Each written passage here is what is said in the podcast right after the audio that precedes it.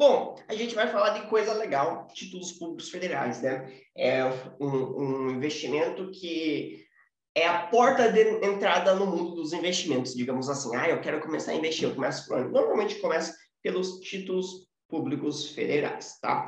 São títulos emitidos pelo Tesouro Nacional. Tesouro Nacional. E esses títulos a gente diz que são dívidas do governo. Alguém pode me explicar, nos explicar, por que esse termino dívidas do governo? Alguém sabe?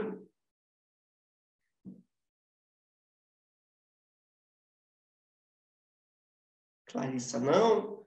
Raíssa, Soraya, Rafa, Léo, Jorge. Alguém?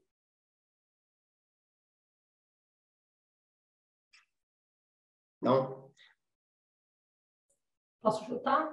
Pode, claro.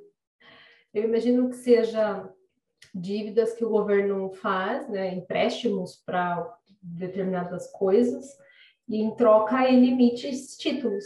Perfeito. Isso aí, ainda bem que você chutou, hein, Thaisa? Show de bola, é isso mesmo. Fazer direito deu um norte na vida, tá vendo?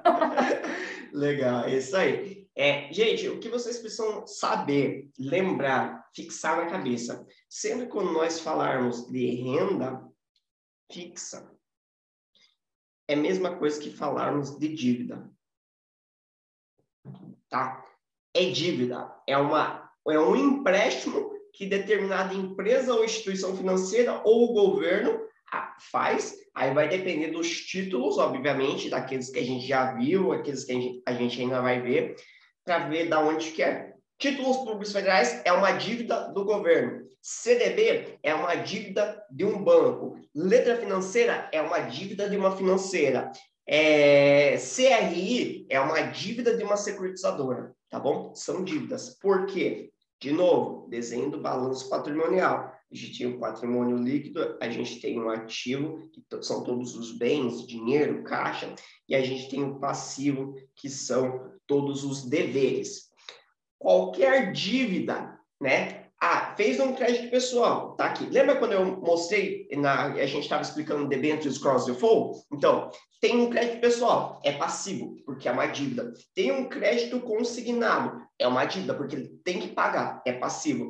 Tem um cartão de crédito, é uma dívida, porque ele tem que pagar. Qualquer coisa. Tem um título público federal, no caso do governo, é uma dívida, porque ele tem que pagar, tá?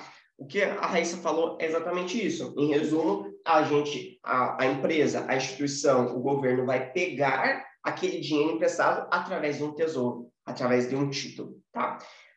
No banco, a gente, o banco emite o CDB e o investidor dá o dinheiro, investe o dinheiro. No tesouro direto, né, que é a, a partir da onde a gente consegue aplicar o tesouro direto. A gente o governo nos dá o título, que a gente vai ver todos os títulos agora, e a gente dá o dinheiro para o, para o governo, financiando a, as atividades dele. E aí, para onde que ele vai usar? Não importa. O que importa é que ele vai pagar uma taxa de juros para nós, uma remuneração. Aí vai depender se tem cupom, se não tem cupom, se é pré-fixado, se é pós-fixado, tá bom? Então, tudo que a gente vai ver. Então, a ideia é isso, tá? Renda fixa é sempre dívida. Renda variável não é dívida, e a gente vai ver isso daqui a pouquinho.